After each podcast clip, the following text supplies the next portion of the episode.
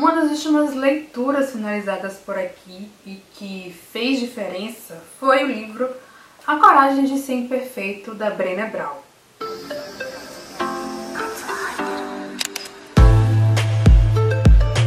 Brené é uma escritora e pesquisadora norte-americana que pesquisa vulnerabilidade, coragem e vergonha. Eu acompanho o trabalho da Brené tem algum tempo e tem um documentário dela na Netflix chamado O Poder da Coragem que eu adoro e assim tenho vontade de rever de tempos em tempos. A Brené se considera também, ela se diz, né, se auto-intitula como uma contadora de histórias. E eu acredito que para você ser uma boa contadora de história, você também precisa ser uma boa ouvinte. E o trabalho da autora mostra que realmente ela é uma boa ouvinte porque a sua produção sempre traz, além da sua própria experiência, a experiência de outras pessoas, as vivências, as histórias de vida de outras pessoas, o que só agrega ainda mais ao trabalho e à pesquisa da Brené.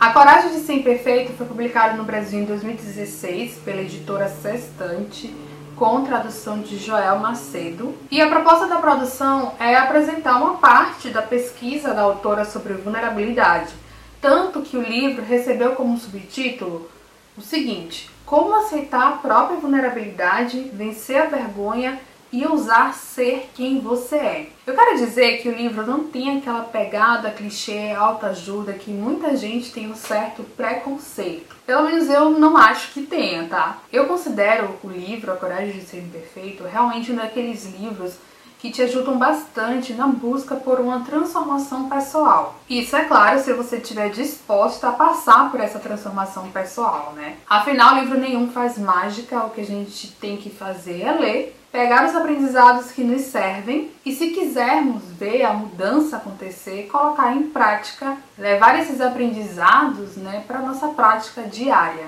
Eu aprendi muita coisa com a leitura do livro A Coragem de Ser Imperfeito e aprendi também muita coisa com o trabalho da Brené desde quando eu comecei a acompanhar. E hoje eu resolvi compartilhar alguns desses aprendizados, com o objetivo de te inspirar na busca pela aceitação da vulnerabilidade, algo que eu também estou passando, e também te motivar a fazer a leitura completa do livro da Brené, A Coragem de Ser Imperfeito. Primeiro aprendizado: o que significa viver plenamente? A Brené diz o seguinte: Abraçar a vida a partir de um sentimento de amor próprio, isso significa cultivar coragem, compaixão e vínculos suficientes para acordar de manhã e pensar: não importa o que eu fizer hoje ou o que eu deixar de fazer, eu tenho o meu valor. Um outro aprendizado é: vergonha não é gerenciamento. Quando a vergonha se torna um estilo de gerenciamento, a motivação vai embora. Quando errar não é uma opção, não existe aprendizado, criatividade e inovação. Outro aprendizado: três componentes da fórmula da escassez: vergonha, comparação e desmotivação. O sentimento de falta e privação florescem em sociedades com tendência à vergonha e à humilhação, e que estejam profundamente enraizadas na comparação e despedaçadas pela desmotivação. No livro também a Brené fala um pouco sobre o oposto da escassez. O oposto da escassez é o suficiente ou o que eu chamo de plenitude. Em sua essência, é a vulnerabilidade. Enfrentar a incerteza, a exposição e os riscos emocionais, sabendo que eu sou o bastante. E é claro que a autora também nos apresenta o significado do que é vulnerabilidade. E ela nos diz que vulnerabilidade passa pelo processo de incerteza, risco e exposição emocional. Vulnerabilidade é também o berço das emoções e das experiências que almejamos. Quando estamos vulneráveis é que nascem o amor, a aceitação, a alegria, a coragem, a empatia, a criatividade, a confiança e a autenticidade. Um outro aprendizado que eu achei fantástico e que casa muito bem com o tempo que a gente está vivendo de exposição nas redes sociais, né, da, de fazer nossa vida um reality show nos stories do Instagram, é quando a Brené ela diz que vulnerabilidade não é superexposição. Não é superexposição, não é catarse, não é se desnudar indiscriminadamente Vulnerabilidade tem a ver com compartilhar nossos sentimentos e nossas experiências com pessoas que conquistaram o direito de conhecê-los.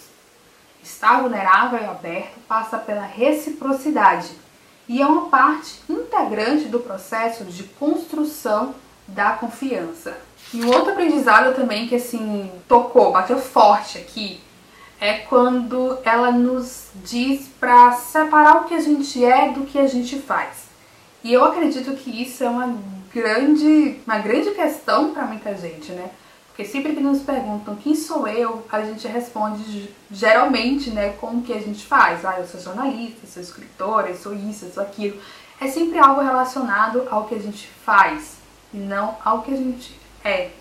E eu acho, eu até hoje eu tenho também é, um certo bloqueio de me definir além do que eu faço. Mas com a leitura do livro da Brené eu tô começando a repensar isso, porque ela nos diz o seguinte: quando você atrela sua autoestima à sua arte ou ao seu produto e as pessoas gostam muito do que você faz, deixe-me responder a partir de minha experiência pessoal e profissional você está numa enrascada ainda maior. Tudo que a vergonha precisa para sequestrar e controlar sua vida está justamente aí. Você transferiu sua autoestima para o que as pessoas pensam. Teve sucesso algumas vezes, mas agora é totalmente dependente disso. Uhum.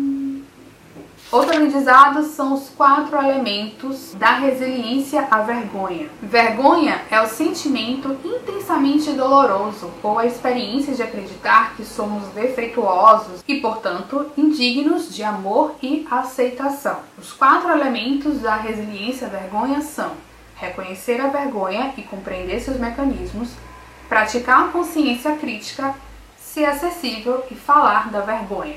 E durante a leitura eu encontrei uma definição para empatia, que por sinal eu gostei bastante e acabei até utilizando na minha dissertação, na escrita da minha dissertação. Para Brené, empatia é conexão emocional. Se coloca apenas 5 segundos no lugar daquela pessoa, apenas 5 segundos, para você ver como é. Então, para Brené, empatia é se conectar com o sentimento que alguém está experimentando, e não com um acontecimento ou circunstância. E ainda ela diz o seguinte: não há maneira certa ou errada de demonstrar empatia.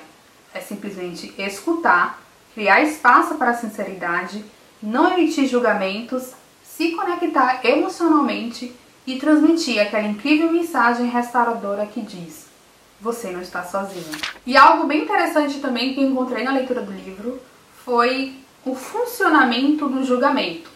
E achei bem interessante porque a gente trazendo né, também para cá, para esse momento que a gente vive de hiperconexão, né, das relações serem movimentadas através da internet, é, a gente vê muito né, as pessoas julgando as outras sem conhecerem, julgando as outras a partir de um story, de uma publicação, de um Twitter, do que a pessoa escolhe compartilhar na rede social.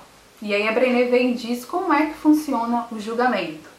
Achar alguém para rebaixar, julgar ou criticar se torna uma maneira de escapar da teia ou de desviar a atenção.